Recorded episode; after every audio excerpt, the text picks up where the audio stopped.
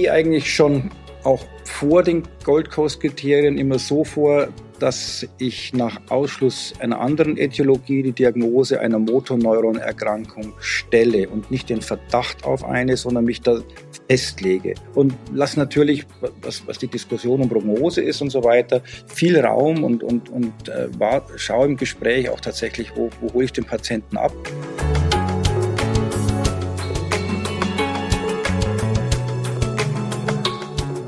Das war die Stimme von Martin Winterholler, unserem heutigen Experten zum Thema amyotrophe Lateralsklerose.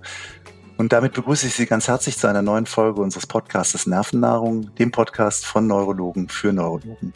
Mein Name ist Matthias Meurer, ich bin Chefarzt der Neurologischen Klinik am Klinikum Würzburg Mitte und zusammen mit meinem Kollegen Sven Meuth, dem Direktor der Neurologischen Universitätsklinik Düsseldorf, moderiere ich diesen Podcast zu spannenden und aktuellen Themen der klinischen Neurologie. Unser heutiger Gast Privatdozent Dr. Martin Winterholler hat seine klinische und wissenschaftliche Karriere am Universitätsklinikum Erlangen begonnen. Seinen Schwerpunkt legt er auf die Diagnostik und Therapie neuromuskulärer Erkrankungen und die neurologische Intensivmedizin. Seit 1993 hat er zahlreiche wissenschaftliche Arbeiten über die Langzeitbeatmung und nicht-invasive Beatmung von Patienten mit amyotropher Lateralsklerose und Muskelerkrankungen veröffentlicht und im Jahr 2000 über das neuromuskuläre Hypoventilationssyndrom habilitiert. Von Erlangen führt ihn sein Weg in die neurologische Klinik der Martin-Luther-Universität Halle, wo er sich mit der intensivmedizinischen Behandlung von Patienten mit Muskelerkrankungen und schwerster Körperbehinderung beschäftigte, bevor er im Jahr 2003 die Chefarztstelle der neurologischen Klinik am Krankenhaus Rummelsberg bei Nürnberg übernahm. Und auch hier liegt ein wesentlicher Schwerpunkt seiner Arbeit auf der interdisziplinären Betreuung von Menschen mit Mehrfachbehinderung. Damit ist Martin Winterholler ein idealer Gesprächspartner für das heutige Thema über die ALS, die amyotrophe Lateralsklerose, eine Erkrankung der Motorneurone, für die es trotz intensiver Bemühungen noch keine durchschlagenden medikamentösen Behandlungskonzepte gibt. Daher sind symptomatische Therapiekonzepte und Maßnahmen, aber auch ethische Überlegungen von großer Bedeutung. Und hierzu freue ich mich, neben der Diskussion über die neuen Forschungsergebnisse, auf das Gespräch mit Martin Winterholler. Ja, lieber Martin, schön, dass du da bist und heute für den Podcast als Gesprächspartner zur Verfügung stehst. Hallo. Ja, hallo, äh, lieber Matthias, liebe Kollegen. Freue mich, dass ich dabei sein darf und ein bisschen was zur amyotrophen Lateralsklerose äh, sagen darf, zur ähm, Diagnostik vielleicht nochmal, deren Kriterien wir auch nochmal gerade an neu aufstellen und neu lernen müssen und natürlich auch zu den jetzigen und künftigen Behandlungsoptionen. Ja, ich meine, ALS ist ja sicher eine seltene Erkrankung, aber wir begegnen ja regelhaft in der klinischen Neurologie und ich denke auch, sie bewegt uns immer emotional doch ziemlich und fordert uns auch. Deswegen, ich möchte vielleicht erstmal noch mit der Frage, bevor wir zu den anderen Sachen starten, ähm, was weiß man denn eigentlich im Moment nach Ursachen, beziehungsweise vielleicht auch pathogenetisch? Gibt es da irgendwas äh, Erwähnenswertes, Besonderes noch, was man vielleicht in den Vordergrund stellen sollte? Ja, vielleicht mal nochmal zum Einstieg. ALS ist dann doch nicht so selten. Also wir haben natürlich mit einer äh, Inzidenz von 3,2 auf 100.000 äh, Einwohner und Jahr äh, zu tun. Aber wenn wir das hochrechnen einfach, dann sehen wir doch, dass jeder 400. Bundesbürger irgendwann an Amyotrophe Lateralsklerose erkranken wird. Das ist viel und insofern, wenn du einfach denkst, in deiner Schule damals, vielleicht 1000 Schüler oder was du hattest, zwei von denen, mit denen du in die Schule mhm. gegangen bist, werden die Erkrankung kriegen. Also damit sind wir nicht im seltenen Bereich und etiologisch sind wir natürlich in der Situation, in der wir viel gelernt haben, einfach über die Genetik. Wir wissen heute, dass ähm, etwa äh, 5 bis 10 Prozent der äh, ALS-Patienten eine familiäre Form haben, die meistens autosomal dominant erblich ist, jedoch nicht immer mit vollständiger Penetranz. Und wir wissen, dass nochmal etwa 5 bis 10 Prozent der vermeintlich sporadischen tatsächlich auch eine Mutation im Hintergrund haben, ähm, wobei wir halt ähm, von der Genetik, von der familiären ALS, also FALS, äh, bei uns ähm, in erster Linie zwei Mutationen häufig sehen. Das ist die C9orf72 äh, mhm. Mutation, also eine Hexanukleotid-Erkrankung, die ja häufig mit dieser FTD-ALS, also assoziiert mit frontotemporaler Demenz ähm, und auch Bulbär-Symptomatik sehr häufig am Anfang. Mhm assoziiert ist und auf der anderen Seite die SOD1-Mutationen, die eine riesige Variabilität eigentlich im Verlauf haben, je nachdem, wo im Gen die Mutation stattfindet. Die anderen sind sporadisch und ähm, in erster Linie Und wenn du nach Risikofaktoren fragst, ähm, ich, ich sage meinen Patienten, die immer sagen, ich bin doch gesund, ich mache doch Sport, mhm. ich lebe doch gut, aber gerade das, also niedrige Blutfette, Sport, gesundes Leben, nicht die Couch Potatoes sind die erkranken, sondern eigentlich die Aktiven. Und mhm. ähm, Lass mich da vielleicht nochmal nachhaken, weil das ja. interessiert, glaube ich, auch viele mit dem Sport als Risikofaktor. Das äh, taucht ja immer wieder auf. Die Profifußballspieler, die das bekommen, teilweise auch sonst Ausdauersportler. Ist, ist da was dran? Also, da ist was dran. Es gibt zumindest eine schöne italienische Studie, die etwa eine Verdoppelung der Wahrscheinlichkeit der Erkrankung zeigt. Das heißt natürlich nicht, dass wir keinen Sport machen sollen, weil viele andere Erkrankungen werden ja durch, dadurch vermieden. Ja. Aber es ist tatsächlich äh, wahrscheinlich ein Risikofaktor, körperliche Extrembelastung. Es gibt diese Golfkriegsstudien, die zeigen, dass mhm. tatsächlich die Exposition im Krieg die Wahrscheinlichkeit äh, erhöht. Es gibt andere Ex Extremkörperbelastungen. Blitzschlag wird ja immer wieder diskutiert. Aber in, in der Summe erklärt das im Einzelfall natürlich die Erkrankung nicht. Das muss man auch immer den Patienten sagen. Sondern es sind statistische Phänomene, aber statistische Phänomene, die wir uns auch zunutze machen können bei der Therapie, in der Form, dass wir wissen, dass hohe Blutfette eher einen günstigeren Verlauf der Erkrankung bewirken. Und es gibt ja eben den Ansatz, energiereiche, auch fettreiche Kost tatsächlich einzuführen in die äh, Therapie, mhm. um äh, zu stabilisieren, um vielleicht den Verlauf günstiger zu gestalten. Ah, das ist interessant. Äh, wenn wir vielleicht so ein bisschen von der Äthiologie auch auf die Pathogenese gehen. Also ich habe so in den letzten Jahren wahrgenommen, dass neben dieser Stresstheorie, die hat mir ja eben auch schon so ein bisschen berührt, ja auch die Entzündung eine ganz große Rolle spielt. Was äh, kann man dazu sagen?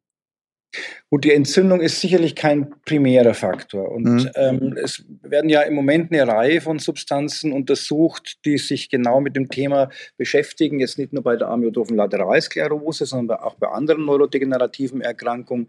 Diese sekundär entzündlichen und immunologischen mhm. Phänomene, die, ich sag mal, beim Abräumen der Nervenzellen und, und die Aktivierung der Glia äh, und ähnliches eben ähm, eingreifen. Und äh, da sind wir im Bereich der sekundären Mechanismen die allerdings sicherlich nicht einfach zu beeinflussen sind. Also ein äh, Kortisonstoß oder dergleichen tut es nicht. Aber die Forschung experimenteller Art, aber auch erste klinische Studien gehen tatsächlich in die Richtung, entzündliche Mechanismen zu beeinflussen.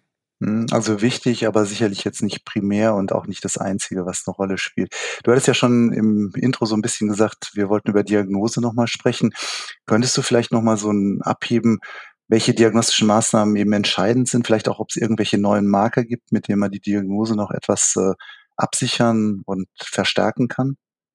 Ich möchte erst mal mit den diagnostischen Kriterien anfangen. Wir mhm. sind ja alle geprimed mit den L-Oskorial-Kriterien, beziehungsweise den modifizierten L-Oskorial-Kriterien, vielleicht noch den Awai-Shima-Kriterien, die ja letztendlich ähm, ja, Studienpatienten ähm, in ihrer diagnostischen Sicherheit äh, beurteilen sollten und die wir für den klinischen Alltag verwendet haben. Und wir wissen, dass das tatsächlich oft die Diagnose verzögert hat. Wir waren vom Bauchgefühl eindeutig sicher, es ist eine ALS.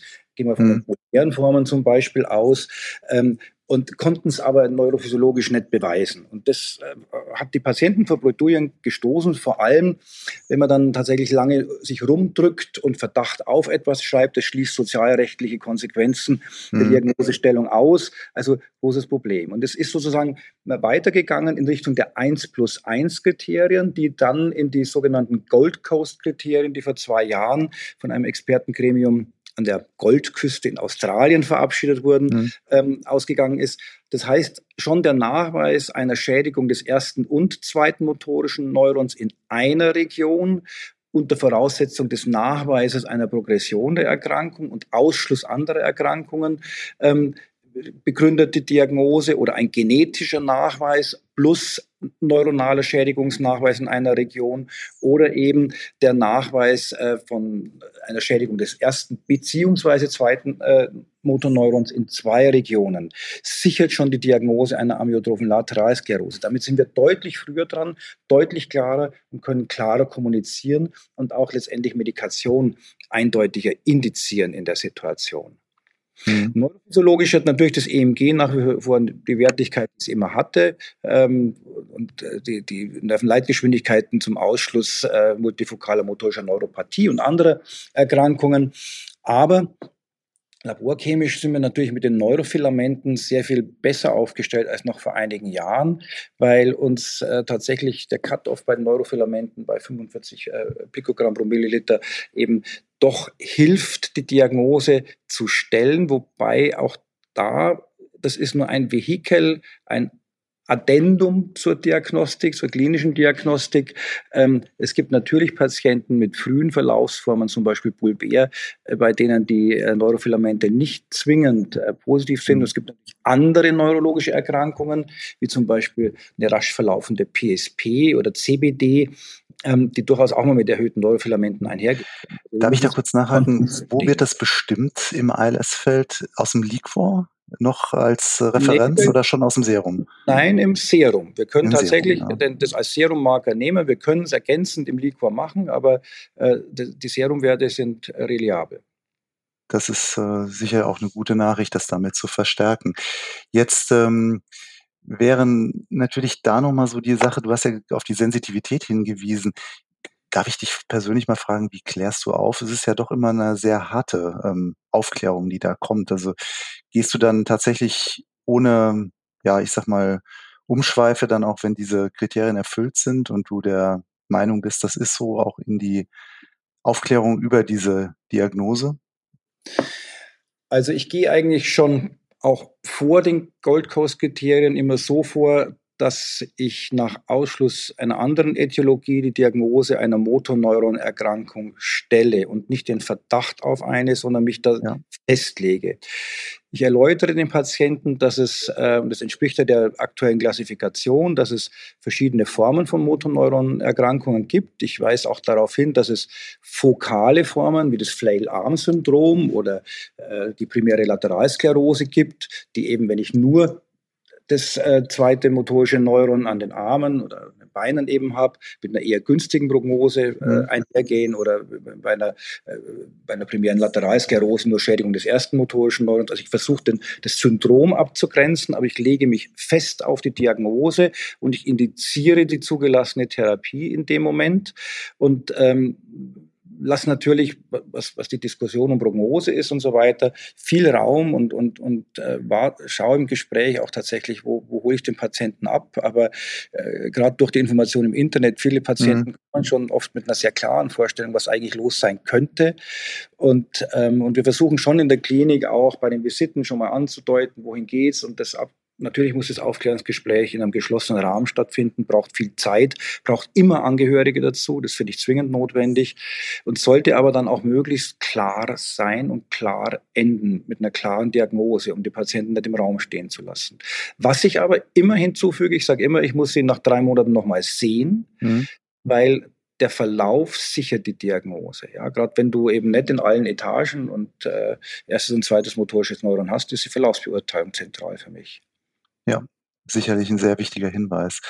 Ähm, du sagst ja, wichtig ist, dass man sich festlegt, dass man dann auch therapieren kann. Was haben wir denn an Therapien jetzt im Moment? Ist ja immer noch sehr beschränkt. Ne? Na gut, was haben wir? Riluzol ist zugelassen. Ja. Also Glutamat, äh, rezeptormodifizierende äh, Substanz, die wir wissen von Meta-Analysen, möglicherweise drei Monate Lebenszeitgewinn äh, bringt. Ich sage den Patienten immer möglicherweise auch drei Monate länger laufen, wenn wir früh damit begehen, also drei Monate länger schlucken. Mhm. Also auch eine Funktionsverbesserung, äh, wie wir wissen. Ähm, wir ähm, setzen auch immer wieder mal Rasagelin ein.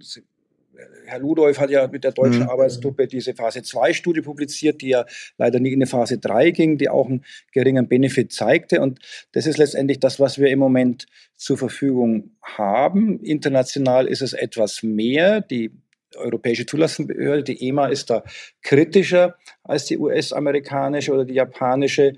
Ähm, und wir haben natürlich auch einige Therapien vor der Tür, wo wir jetzt auch in Kürze äh, mhm. eine Zulassung erwarten, gerade in Richtung der äh, Genmodifikation. Ja. Darf ich noch mal ganz kurz bei den, ich sag mal, kleinen Molekülen bleiben, so Riluzol, weil das, ich sag mal, das Edaravone ist ja eigentlich immer in der Diskussion. Das hat ja schon länger eine Zulassung in Japan und ist ja auch in den USA erhältlich.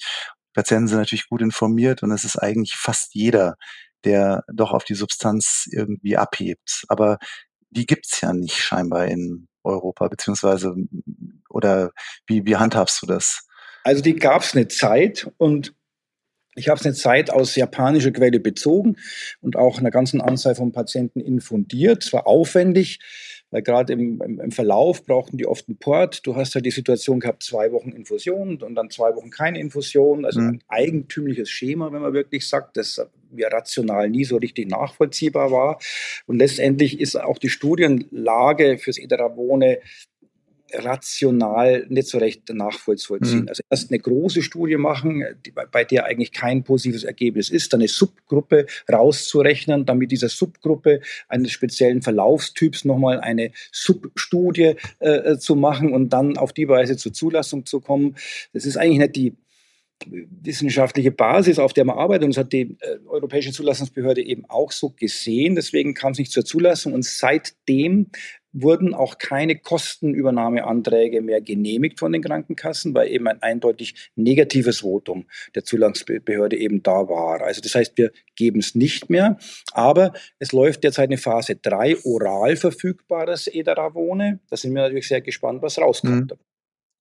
Und dann gibt's ja noch praktisch die andere Substanz, die jetzt auch zunehmend angesprochen wird von Patienten. Das ist diese AMX 35, das Kombinationspräparat mit dem Natriumphenylbutyrat. Ähm, wie sieht's da aus? Ist da irgendwas zu erwarten oder wie, wie wird man äh, das in Europa beurteilen? Ja, das ist hochspannend. Das ist ja eine Kombination aus dem Phenylbutyrat und der Tauroursodesoxycholsäure, einer mhm. hydrophilen Gallensäure, die so als Apoptose-Hemmstoff äh, ja, gehandelt wird, beziehungsweise experimentell eigentlich äh, da ist. Und die, die, Substanz ist in den USA und Kanada äh, zugelassen, ist jetzt ähm, auf der bisherigen Studienbasis von der EMA auch im Juni zunächst von der Zulassung abgelehnt worden, mit der Auflage, weitere Studiendaten zu gewinnen. Die Firma hat sich sehr positiv geäußert, dass sie die liefern können. Da müssen wir äh, drauf warten. Die, äh, die Substanz hat in den Studien, die vorliegen, etwa einen Überlebensbenefit von vier bis fünf Monaten geliefert, wird in den USA zum Kostenpreis von etwa 150.000 Dollar Jahrestherapie kosten, mhm. verwendet, sodass man schon versteht, dass die äh, Zulassungsbehörden natürlich da äh, kritisch draufschauen wollen. Es gibt ja ähm, naja, gut, man, man kann out of label ähm, äh, Tauroursodesoxycholsäure verordnen in Europa, ist nicht teuer, weil in Italien als Magen-Darm-Mittel zugelassen mit 250 Milligramm Kapseln, ähm, die man out of label nach äh, kritischer Aufklärung des Patienten in einer Dosis von 500 Milligramm rezeptieren kann zum Selbstbesorgen. Es gibt keine Kostenübernahme, kostet aber auch nicht viel. Das kann man manchmal Patienten anbieten. Ich tue es manchmal, bin mir aber klar, dass das jetzt hier ähm, kein Zulassungsbereich ist. Ne? Genau, also das heißt, im Moment bleibt es eigentlich in Europa erstmal beim Relozol und eventuell begleitend eben das Rasagilin, was ja auch in Gut, Ulm gerne gegeben wird. Anders sieht es tatsächlich äh, bei den molekularen Therapien aus. Ja. Das heißt, bei den, bei den genetischen Subformen, und da ähm, habe ich ja vorhin schon erwähnt, dass die SOD1-Mutation, an der ja ursprünglich das Tiermodell, also alle Therapiestudien haben sich ja immer an dieser SOD1-Mutation mhm. äh, festgemacht. Und, ähm, und wir haben die Möglichkeit mit Tofersen, einem Antisens-Oligonukleotid, ähm, jetzt äh, zu arbeiten und ähm, auf die Weise die Produktion des Genprodukts, also der Superoxidusmutase, äh, zu bremsen, zumindest zu inhibieren. Das ist in Studien sehr schön gezeigt worden, dass das gelingt, äh, den, sozusagen die Menge an SOD, an pathologischem SOD auch äh, zu reduzieren. Es ist sehr schön gezeigt worden, äh, dass die Neurofilamente als Marker der Neurodegeneration deutlich zurückgehen. Die Substanzen sind in den USA im Frühjahr zugelassen worden. Die europäische Zulassungsverfahren läuft derzeit.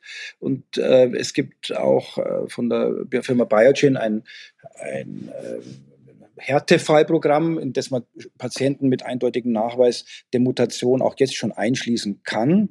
Mhm. Wir alle hoffen natürlich, dass die Substanz zur Verfügung steht, die aber intratekal in regelmäßigen Abständen appliziert wird. Wir selber behandeln auch zwei Patienten damit. Das wird aus meiner Sicht gut toleriert.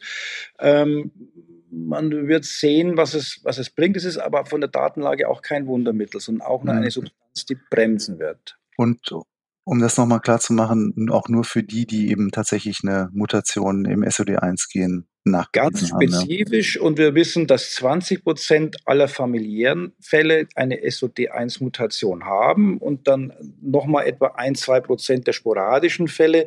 Also wir sind insgesamt so bei zwei bis drei Prozent aller ALS-Patienten, denen möglicherweise damit eine wirksame Therapie hm zur Verfügung stehen könnte. Ja, aber sicherlich auch kein Durchbruch, was mich so ein bisschen natürlich dahin bringt, was wir ja allen Patienten auch auf jeden Fall anbieten müssen, nämlich eine vernünftige symptomatische Therapie. Und da wollte ich auch nochmal natürlich nach deiner Meinung fragen, gerade wie sollte man mit den Schluckstörungen, die ja häufig auftreten, mit den Atemstörungen umgehen? Wie gehst du vor bei deinem Patientenkollektiv? Also ich denke, das Wichtigste ist tatsächlich, dass man dem Patienten den Besuch einer Spezialambulanz anbietet, äh, die also Muskelsprechstunde, wer auch immer das macht, ob das im Rahmen mhm. der Muskelzentren oder irgendwie anders organisiert ist. Und in, in, in dem Rahmen müssen wir das Gewicht monitoren, müssen die Hilfsmittelversorgung sicherstellen, die sozialmedizinischen Fragen beantworten äh, und unterstützen und äh, müssen uns mit dem Gewichtsmonitoring natürlich um die Frage der Schluckfähigkeit ähm, auch und der Aspirationswahrscheinlichkeit kümmern und müssen ein regelmäßiges Monitoring der Atemmuskelfunktion, was ja mit der Vital Messung der Vitalkapazität am einfachsten gelingt, machen und dann halt auch entsprechend nicht invasive Beatmungsmöglichkeit anbieten. Wir wissen, dass Patienten, die mehr als fünf bis zehn Prozent des Körpergewichts verlieren, deutlich in der Prognose abfallen. Und, ähm, und das, schwierige Thema ist immer wieder tatsächlich Patienten äh,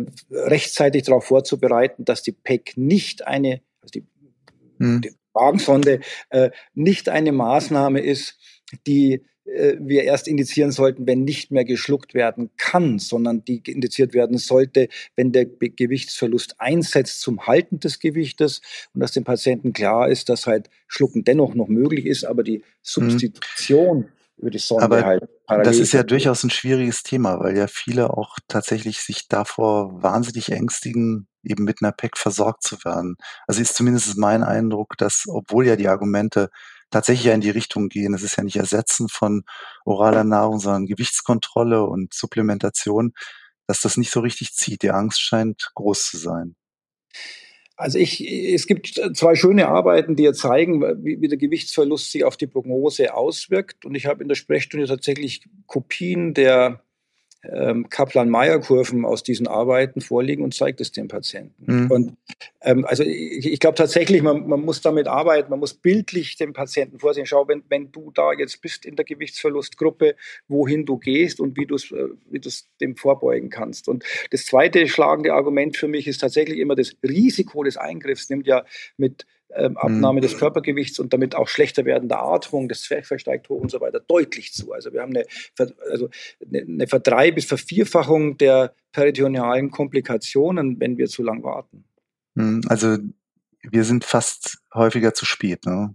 Würdest ja. du auch wahrscheinlich sagen. Nach wie vor, aber man, man muss wirklich dranbleiben. Ja. Mhm. Und die nicht-invasive Beatmung ist ja auch so ein Thema, wo sich doch auch viele scheuen. Wann ist da der richtige Zeitpunkt?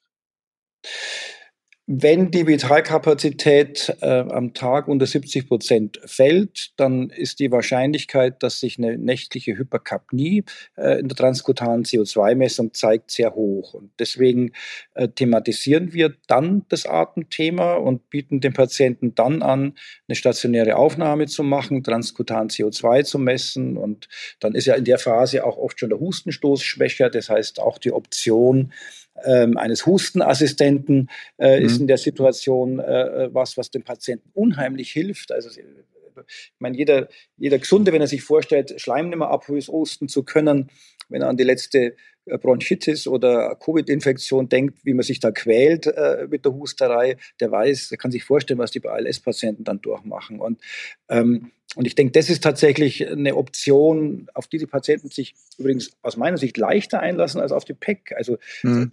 So einfach auch mit dem Argument, schau, der Onkel hat irgendwie CPAP bei äh, obstruktiver Schlafapnoe und so weiter. Also da finde ich mittlerweile ist tatsächlich die, die, die, die Hemmschwelle äh, niedriger als, als bei der PEC als invasive Körperverletzung, sage ich jetzt mal. Ne? Mhm. Also muss man vielleicht ganz klar nochmal unterstreichen, dass obwohl medikamentös wir nicht so viele haben, wir doch eine ganze Menge für die Patienten tun können. Aber es kommt ja dann natürlich irgendwann die Phase, wo auch wahrscheinlich dann ja palliative Konzepte wichtig sind. Vielleicht kannst du zum Schluss auch nochmal da ein paar Worte verlieren, wie, wie man Patienten dann führt und was notwendig ist dann. Ich glaube, das Wichtigste ist, dass man sich in den Gesprächen mit dem Patienten offen zeigt. Und das, ähm, ich meine, wir, wir, wir gehen jetzt gerade in die, äh, in die Ära auch des assistierten Suizids. Und das ist natürlich was, was immer schon mal vom Patienten erfragt worden ist.